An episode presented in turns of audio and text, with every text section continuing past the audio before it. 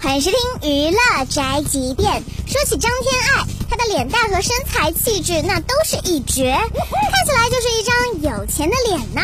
然而最近张天爱却在某节目当中自曝，她小的时候家庭条件不好，父母一年赚的钱呢都不够付她私立学校的学费的，和同学们也是格格不入，可以说是现实版山菜。我很小的时候吧，我家是在就是农村县城的那种地方，然后我爸妈就是很想要创业，改变自己，想要离开这么一个小的地方，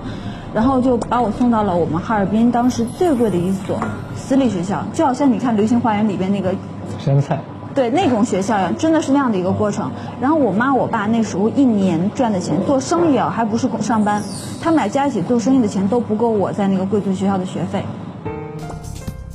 然后这番话引来了网友们的激烈吐槽。